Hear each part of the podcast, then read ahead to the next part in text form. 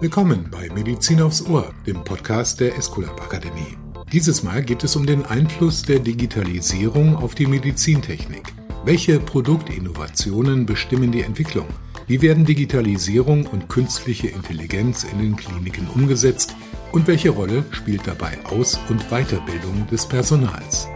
Zu Gast dieses Mal Professor Dr. Holger Reinecke, Vorstandsmitglied für Forschung und Entwicklung und Regulatory Affairs bei B. Brauns Chirurgie-Sparte Esculap.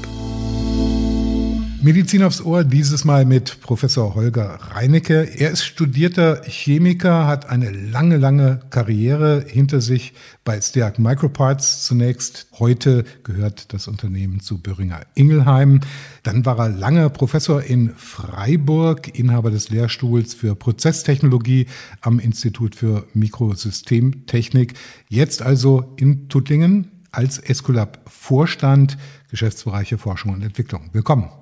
Willkommen, schönen guten Tag. Professor Reinecke, wir wollen natürlich in Medizin aufs Ohr mit Ihnen als Chef der Forschung und Entwicklung bei Esculap ein wenig thematisieren, inwiefern die Technik Einzug hält in die Medizin, in die Medizintechnik. Vielleicht können wir mal holistisch mal das Bild aufziehen. Wo stehen wir insgesamt bei der Zuhilfenahme digitaler Technik im Krankenhaus? Ich glaube, bei der digitalen Technik im Krankenhaus sind wir in einem ganz krassen Wandel. Wir kommen von Krankenhäusern, die hoch automatisiert, hoch digitalisiert sind. Wir haben aber einen großen Teil der Krankenhäuser, die heute vergleichsweise wenig digitale Technik im Krankenhaus hat. Digitale Technik im Krankenhaus sind im Wesentlichen Patientenakten heute, die auch nur zum Teil und den einzelnen Geräten, die entsprechend da sind. Der Wandel in den letzten Jahren schreitet extrem voran und das Angebot schreitet natürlich extrem voran. Wir haben es aber mit einem Gefälle zu tun, auch zwischen großen und kleinen Häusern. Ist das ein Teil dessen, was Sie sagen? Ja, wir haben natürlich im europäischen, im deutschen Bereich bei großen Häusern im Regelfall sehr viel größere Fortschritte im Bereich der Digitalisierung.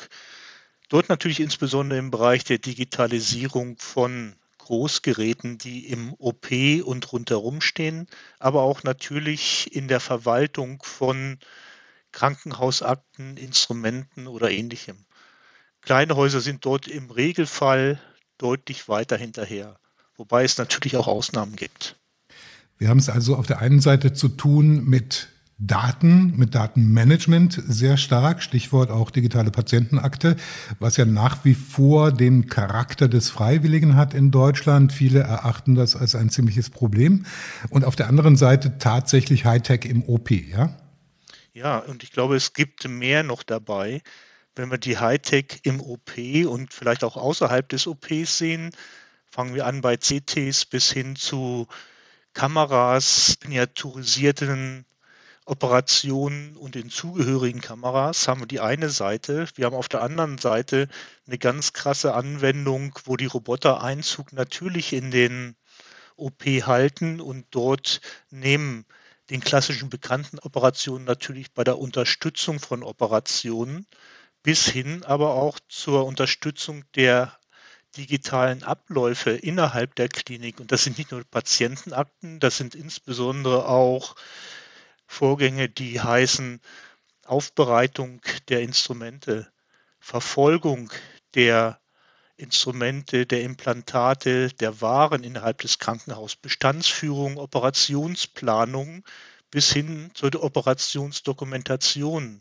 Die Digitalisierung hat einen breiten Bereich, wo sie Einzug halten kann und wo sie die Operation verbessert, den Outcome der Operation verbessert, die Operation vereinfacht, bis hin zu dem Punkt, wo sie das Management des Krankenhauses effizienter, nachvollziehbarer und vielleicht auch angenehmer macht. Kann man schon zum gegenwärtigen Zeitpunkt so eine Gleichung aufmachen, äh, die besagt, Kliniken werden Personal einsparen können, können das jetzt schon dank digitaler Technik oder gilt eher die Gleichung, ja, das Personal in Kliniken kann sich durch die Segnungen der Digitalisierung eher um das Kerngeschäft, nämlich die Zuwendung zu Patienten kümmern. Ich glaube, das ist das große Ziel, was wir alle haben, was die Kliniken haben, was die Medizintechnikunternehmen haben, dass die Zeit für den Patienten, für die Operation, für die Pflege, für die Betreuung deutlich mehr wird, deutlich stärkerer Fokus des Menschen darauf passiert und man auf der anderen Seite von Tätigkeiten, die eigentlich Nebentätigkeit zur einzigen Aufgabe sind, entlastet wird. Ich denke, es gibt einen ganz großen Schritt dabei, der insbesondere in Europa, aber auch weltweit momentan den Standard setzt, wir haben nicht genug Fachkräfte, die letztendlich die Infrastruktur des Krankenhauses aufrechterhalten.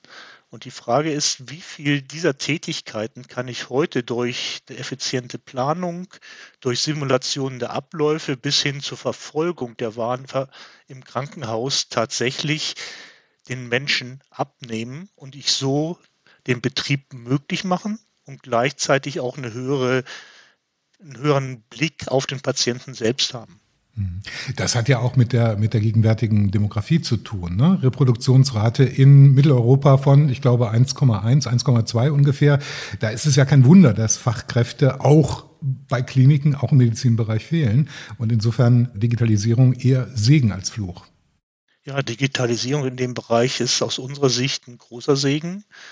Es ist das Thema ja, bin ich in der Lage, tatsächlich meine Tätigkeiten durchzuführen bei sinkendem Personal, was entsprechend dazukommt. Und wir müssen uns, glaube ich, auch darüber im Klaren sein, dass viele Tätigkeiten, die durch die Digitalisierung im Krankenhausmanagement passieren, in den Abläufen passieren, durchaus in Randzeiten des Alltags sind und so auch durchaus unangenehme Arbeitszeiten enthalten, die wir durch geschickte Digitalisierung durchaus erträglicher machen können, beziehungsweise tatsächlich vermeiden können. Sie haben das große Portfolio der Digitalisierung im Medizinbereich aufgezogen. Lassen Sie uns mal genauer hinsehen, was hat denn die Escolab und vielleicht auch im weiteren Sinne B. Braun in der Pipeline, was auf uns zukommt in naher oder mittlerer Zukunft?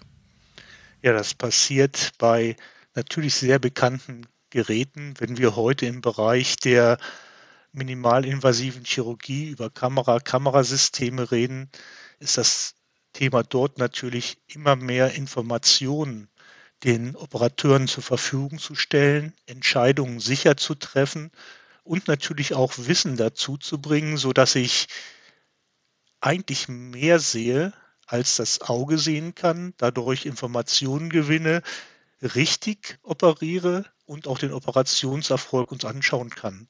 Wir haben in diesem Jahr oder im Bereich des letzten Jahres Fluoreszenztechnologien in unserer Einstein-Kamera gelauncht und es wird weit auf der Welt verbreitet. Neben der 3D-Sicht, in der wir schon seit Jahren sehr digital unterwegs sind, kommen die virtuellen Bilder und gleichzeitig Zusatzinformationen mit ins Spiel. Das bringt dem Operateur tatsächlich Erleichterung und Sicherheit bei der Arbeit. Kommen weitere Themen dazu. Allein im Bereich der Orthopädie, der Einsatz von Navigationssystemen, neuen Navigationssystemen, die es ermöglichen, Ausrichtungen schneller, genauer durchzuführen und passgenauere Operationsschritte, Workflow zu gestalten, haben wir ein Thema. Wir haben digitales Operationsmikroskop für den Bereich Neurochirurgie. Auch hier ermöglicht es uns neben einer exzellenten Sicht gleichzeitig auch ein bequemes und sehr gutes Operieren, da ich deutlich einfacher die Bilder auf dem Bildschirm habe, als ich die teilweise im Mikroskop habe.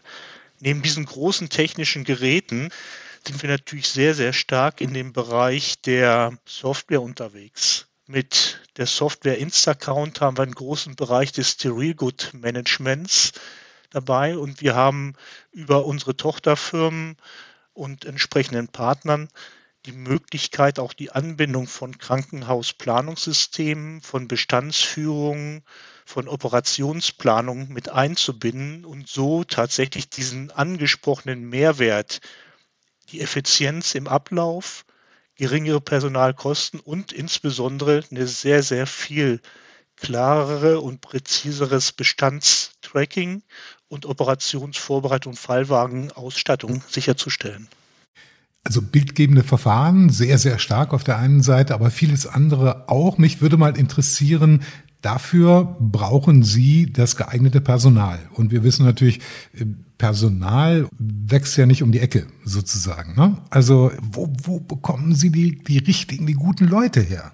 Ja, ich glaube, gutes Personal für tolle Entwicklungen ist immer zu finden. Natürlich gibt es ein Thema Personal aus der Ausbildung zu bekommen. Aber letztendlich Entwicklung, Innovation ist natürlich etwas, was ingenieurstechnische Berufe, chemische, pharmazeutische Berufe antreibt. Das sind tolle Produkte, sind faszinierende Produkte. Mehr sehen zu können, als das Auge sieht. Produkte zu machen, die im Medizinbereich eingesetzt werden, die helfen, zieht durchaus auch Personen an. Aber auf der anderen Seite müssen wir natürlich auch kämpfen um das Personal. Escolab B. Braun mit seiner über Jahrhundert langen Wertesystem ist natürlich ein attraktiver Arbeitgeber mit den Möglichkeiten, unterschiedliche Standorte zu haben innerhalb von Deutschland. Wir haben Standorte, die ganz bewusst nahe an den Talents gebaut sind, wo wir ganz bewusst auch sagen, wir ziehen Leute heran und wir entwickeln sie natürlich ganz bewusst auch weiter. Wir entwickeln mit unserer S-Corp Academy sowohl Personen aus Fremdbereichen weiter, sodass sie mit unserem System umgehen können. Wir haben aber auch ganz bewusst Programme, wo wir Leute immer wieder an neue Aufgaben heranführen. Denn die Aufgaben, die in der Entwicklung sind, die lernen sie letztendlich nicht. Die, das, was sie gelernt, studiert, erfahren haben, ist ein toller Einstieg, aber eigentlich sind sie jedes Jahr neuer Auszubildender. Die Aufgabe ist und bleibt spannend. Das ist vermutlich die bittere Pille für den einen oder anderen Absolventen anzufangen bei Ihnen und zu sagen, oh, jetzt fange ich ja ganz von vorne an. Wieder. Ja, ich glaube, das hat sich über mehrere Jahrhunderte nicht geändert. Das eine ist Theorie und das andere ist, was heißt das für mich in der Praxis? Und es ist das Spannende des ständigen Lernens. Wir wollen gleich die andere personale Seite auch nochmal beleuchten, nämlich die, das medizinische Personal und die Ärzte in den Kliniken, die ja im Prinzip mit diesen Hochinnovationen dann umgehen können müssen. Aber ich würde ganz gerne nochmal so in die Glaskugel mit Ihnen gemeinsam gucken, was Innovation mittelfristig und langfristig angeht. In welcher wahnsinnigen Geschwindigkeit die Entwicklung im Moment abläuft, haben Sie schon dargestellt. Aber wenn wir ein, ein, ein bisschen in weitere Zukunft gucken, Stichwort künstliches Auge, künstliche Hand und dann natürlich im Endausbau die ja fast schon philosophische Frage des, des künstlichen Denkens oder des assistierten, chipgetriebenen oder augmentierten Denkens. Wo bewegen wir uns hin? Ich glaube, wir haben es die letzten zehn Jahre gesehen, die letzten 20 Jahre. Wir sehen es in Bereichen außerhalb der Medizin, wir sehen es aber auch innerhalb der Medizin, dass wir immer mehr eine grundsätzliche Trennung zwischen Hardware haben, das heißt dem Instrument, dem Knie, dem Greifer, der Schere. Und wir haben auf der anderen Seite das Thema, dass wir eine Software haben, womit diese Sachen bedient werden. Und natürlich haben wir auf der einen Seite eine Präzision. Präzision kann durch Software teilweise kompensiert werden. Je präziser die Hardware ist, desto einfacher ist die Software. Aber ich habe eine Innovation, die läuft unabhängig auf der einen Seite. Das heißt, es gibt die Hardware, die da ist, und ich habe eine kontinuierliche Verbesserung der Software. Kontinuierliche Verbesserung der Software kann man vielleicht einfach machen an dem an der Kamera in der minimalinvasiven Chirurgie. In dem Moment, wo Sie ein hervorragendes Bild haben, können Sie natürlich durch eine Software eine Art künstliches Auge erzeugen. Kein künstliches Auge, was Sie einsetzen, aber ein künstliches Auge für den Chirurgen, der immer wieder in der Lage ist, neue Informationen herauszukriegen, indem er neue Lichtquellen bekommt, indem er neue Algorithmen bekommt, indem er Algorithmen bekommt, der aus den Informationen, die im Bild vorhanden sind, einfach Erkenntnisse gewinnt, die sie vorher eigentlich nicht wussten. Und jetzt haben wir einen Blick zur künstlichen Intelligenz. Natürlich haben sie pro Sekunde 12 Gigabit an Daten, unglaubliche Datenmengen, die entsprechend entstehen, von denen wir heute im Wesentlichen das Bild sehen, was wir erwarten. Eine künstliche Intelligenz, die drüber läuft, sieht plötzlich Strukturen, sieht Blutflüsse, sieht Teile unterhalb des Gewebes und bringt mehr und mehr Informationen. Also hier befruchtet sich auf der einen Seite das System mit der künstlichen Intelligenz. Sie haben das Thema künstliche Hand gegeben. Künstliche Hand für uns ist natürlich etwas, was ich einem Menschen gebe. Ein Roboter, der assistiert, den ich verlängere mit meiner Hand, ist für uns auch eine künstliche Hand. Und künstliche Hand ist deswegen total cooles Synonym, weil damit die Kunst ist, das Instrument so zu gestalten, dass es abläuft wie eine Hand, die um die Ecke greifen kann, die sich drehen kann, die von hinten greifen kann und die eigentlich intuitiv die Bewegung der Operateure in die Bewegung der Roboter umsetzt und ich ohne große Anlernphase einfach eine Verlängerung meiner Extremitäten habe und so einen sehr schnellen Eingriff bekomme. Das ist etwas, wo wir sehr deutlich nach vorne hin schauen Prototypen, Labormuster im Labor haben und natürlich diese als Produkt mit hineinbringen kann. Und bis zum künstlichen Denken ist das nicht mehr weit. Denn die Informationen, die kommen, heißt in dem Bereich erstmal geprüftes Handeln nach dem, was ich habe, zum anderen aber das Lernen aus den Daten. Wenn ich 20 Mal operiere, wird die 21. Operation zumindest relativ einfach durch einen Roboter beziehungsweise durch eine künstliche Intelligenz vorgegeben werden können. Die Entscheidung bleibt beim Menschen. Der Weg bleibt beim Menschen. Aber die, der Erfahrungsgewinn für auch unerfahrene Screeningspersonal ist extrem schnell und die Operation wird sicherer. Bezogen auf künstliche Intelligenz. Selbstverständlich wird in der Öffentlichkeit werden Fälle publiziert, die verhältnismäßig oder ein wenig spektakulär nach hinten losgegangen sind. Und das beste Bild dafür ist vielleicht das, entschuldigen Sie die Ausdrucksweise, das doofe selbstfahrende Auto sozusagen, das zwar kein Menschen umfährt, aber gegen eine Laterne fährt, weil die Laterne eben nicht abgespeichert ist im Datensatz. Also wie groß sind solche Gefahren oder wie hinderlich könnten solche anekdotischen Eintrübungen sein, um den Siegeszug von KI zu stoppen oder zu verlangsamen? Wir sind davon überzeugt, dass das Thema KI im ersten Schritt nicht in der direkten Handhabung geschehen wird. Da sind wir sehr stark sicherheitsgesteuert, regulatorisch auch sicherheitsgetrieben, aber auch unsere Grundwerte sagen, dass die Entscheidung, die Sicherheit entsprechend vorgehen muss. Im ersten Schritt haben wir zusätzliche Informationen, die über eine KI bereitgestellt werden, wo es natürlich der Erfahrung der Menschen obliegt, zu sagen, das hat eine Berechtigung oder hat keine Berechtigung. Der zweite Schritt, der mit künstlicher Intelligenz im Bereich der Medizintechnik bei der eigentlichen Handhabung zu tun hat, ist natürlich immer eine gegenläufige Sicherheitsvorkehrung, ein Sensor, eine künstliches Gefühl, was sagt, pass mal auf, hier nicht weiter.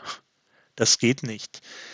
Und das sind ganz wesentliche Teile. Vermutlich, zumindest aus unserem Thema, kommt das Thema künstliche Intelligenz im ersten Schritt tatsächlich in den Abläufen innerhalb eines Krankenhauses, bevor ich tatsächlich die Operation durch eine künstliche Intelligenz steuern kann.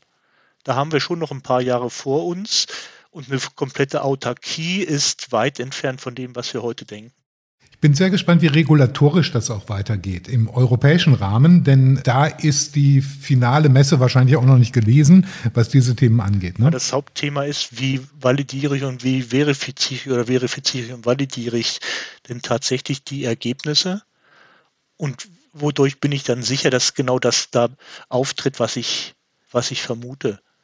Das beginnt bereits bei dem, was wir vorhin gesagt haben, wenn ich ein eine Fluoreszenz habe, das ist ja noch kein künstliches, sondern rein physikalisches Signal, ist die Frage, wie bin ich sicher, dass diese Signale tatsächlich die Ursache dessen sind, was ich suche. Und allein da haben wir heute ein relativ komplexes Verifizierungs- und Validierungsprogramm, was den Nachweis der Richtigkeit der Daten oder Signale entsprechend betrifft, bis hin zu dem Punkt, dass die Systeme natürlich, zumindest unsere Systeme auf der einen Seite, das ganz reale Bild immer ständig mitgeben und ich auf der anderen Seite das andere Bild überlagert als zusätzliche Informationen bekomme.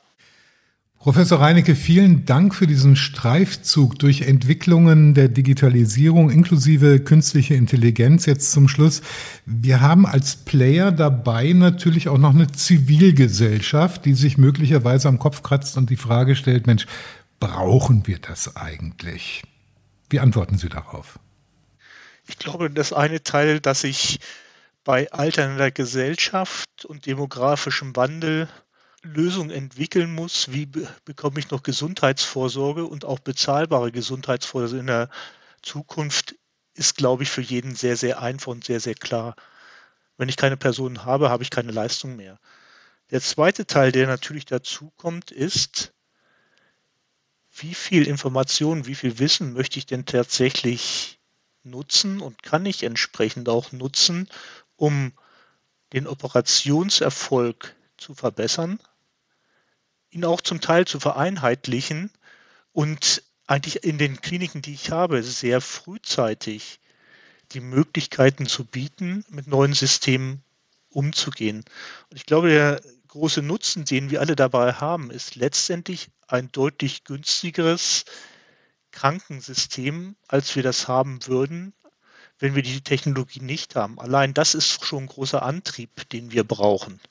Und es ist die Sicherheit für jeden einzelnen Patienten, aber es ist auch die Bezahlbarkeit des Gesundheitssystems, was einhergeht mit der Technologisierung, der Digitalisierung bis hin zur künstlichen Intelligenz. Sie hatten vorhin, Professor Reinecke, angedeutet, dass Menschen, die bei Ihnen in diesem spannenden Entwicklungskosmos anfangen, von der Uni kommen, nochmal sich sozusagen hinten anstellen müssen. Und ähm, ich hatte angedeutet, dass mich die Frage interessiert. Logischerweise, die Esculap Akademie ist Veranstalter dieses Podcasts Medizin aufs Ohr und beschäftigt sich mit sehr stark mit der Weiterbildung. Und ich glaube, es ist selbsterklärend, dass für die komplexen Systeme, die entweder in der Entwicklung stecken im Moment oder gerade auf die Welt gekommen sind sozusagen, dass man mit einem absolvierten Medizinstudium oder einer Ausbildung im Medizinbereich, im klinischen Bereich, die vor zehn Jahren abgeschlossen wurde, nicht Herr dieser Verfahren werden kann. Also mit anderen Worten, wir brauchen da eine organisierte Weiterbildung für die Menschen, oder? Ja, ich glaube, wir, haben, wir können das mit einem sehr praktischen Beispiel auch untermauern. Wenn ich zum Fahrradfahren gehe und 50 Kilometer Fahrrad fahren will, darf und muss ich jeden Tag trainieren. Ich glaube, das Thema haben wir alle. Wenn ich heute den nächsten Schritt meines neuen Smartphones ausprobieren möchte, lerne ich natürlich intuitiv, indem ich immer wieder das Smartphone ausprobiere und entsprechend hineingehen. Dabei hilft vielleicht auch neue Technologie. Aber wir sind natürlich auch in einem Thema, wo wir zum Teil die neue Technologie in der Anwendung noch gar nicht kennen. Und ich vergleiche es manchmal mit Software aus den 90er Jahren. Da saß man vor einem Rechner und hat sich überlegt, was macht denn jetzt so ein Datasheet in dem Bereich? Was kann ich damit machen? Und dann habe ich irgendwann mal Pi berechnet und irgendwelche Kurven, die dabei waren. Fünf ein Viertel Zoll Disketten. Fünf ein Viertel Zoll Disketten. Es gab auch größere. Natürlich. Schon klar. Ja, die weniger Speicherplatz hatten. Genau. Bis zu dem Punkt, dass ich heute weiß, was macht denn heute ein Programm wie einem Excel oder einem Word und ich bei jedem neuen Release eigentlich intuitiv das Richtige finde, ist es noch ein weiter Weg. Und ich glaube, wir sind zum Teil bei den Medizinsystemen heute so weit, dass wir im Anfang sind und uns die Möglichkeiten zum einen noch gar nicht vorstellen können und natürlich ist der Schritt des intuitiven Lernen des Systems in dem Fall, wenn es um Leben und Tod geht, nicht angebracht. Und hier eine kontinuierliches Lernen zu haben, ist hoch wichtig, um entsprechend sehr schnell Erfolge mit diesem System zu haben und auch wirtschaftlich nutzen zu können. Zum Zweiten aber auch mein Wissen kontinuierlich hochzuhalten. Ich war lange Zeit in der Automobilindustrie oder im Automobilzulieferbereich auch unterwegs in der Automatisierung und natürlich sehen Sie dort und auch nicht umsonst. Ich brauche Schulung aller Kolleginnen und Kollegen, die entsprechend Automobile bauen, eins, zweimal im Jahr, obwohl sie immer wieder dasselbe machen. Aber sie sehen auch wunderbar über Monate, dass die Qualität, obwohl man ähnliche Tätigkeiten ausführt, schlechter werden, weil man ein Vergessen und ein schleichendes Missverständnis hat, was man tatsächlich tut. Alleine dadurch ist auch eine Akademie, die Weiterbildung, die kontinuierliche Fortbildung ganz wichtiger Punkt. Es ist eine Sicherung des Qualitätsstandards. Es ist ein schnellerer Zugang zu den Möglichkeiten von Systemen. Und es gibt langfristigen Benefit für die komplette Anwendung im Krankenhausbereich. Professor Reinecke, wir enden Medizin aufs Ohr gerne immer mit einer Episode, mit einer Anekdote aus dem Berufsleben unserer Gäste. Wir wissen, Sie sind Chemiker und haben mir im Vorgespräch verraten, Sie haben nie als Chemiker gearbeitet. Ja, das wird Sie nicht. Ich glaube, bin, bin, war nie als Chemiker eingestellt, aber natürlich habe ich selbst heute noch relativ häufig mit chemischen Fragestellungen zu tun. Und ich sage ganz häufig etwas, was die meisten nicht verstehen. Das heißt, ich habe eine Kernkompetenz, die heißt, ich kann Mikrometer in Mikromol übersetzen. Das versteht keiner. Das heißt aber. Ich auch nicht. Ja, ich erkläre es immer ganz gerne mit dem Thema. Ich glaube, ich habe eine Fähigkeit entwickelt, dass ich die pharmazeutische, chemische, medizinische Welt biologische und mikrobiologische Welt in Anforderungen in technische Systeme übersetzen kann und wieder zurück übersetzen kann. Und das sind zwei grundsätzliche Systeme, die weltweit parallel miteinander einhergehen, aber die Personen verstehen sich häufig von der Sprache nicht. Und ich glaube, es ist durchaus eine Fähigkeit und eine wichtige Sache, dass man das Lebewesen und das technische System miteinander vereint und gegenseitig auch nutzbar macht. Und das ist vielleicht das, was mich auszeichnet. Seitdem ich arbeite, kann ich diese beiden Sachen ineinander übersetzen und vielleicht hilft es dem einen oder dem anderen. Zumindest bin ich stolz drauf. Professor Holger Reinecke, Escolab Vorstand für die Geschäftsbereiche Forschung und Entwicklung. Vielen herzlichen Dank für das Gespräch. Vielen Dank für das Gespräch. Das war Medizin aufs Ohr mit Professor Holger Reinecke, Vorstand für die Geschäftsbereiche Forschung und Entwicklung sowie Regulatory Affairs bei der Escolab AG. Wir können nicht nur Podcast, wir können auch Weiterbildung. Wenn Sie unseren Experten nicht nur zuhören, sondern auch von ihnen lernen wollen, laden wir Sie herzlich ein, sich unser umfangreiches Weiterbildungsangebot unter www.escolab-akademie.de einmal genauer anzusehen. Sicherlich ist hier die passende Fortbildung für Sie dabei. Wir hören uns wieder bei Medizin aufs Ohr. Bis dahin, Ihre Esculap Akademie.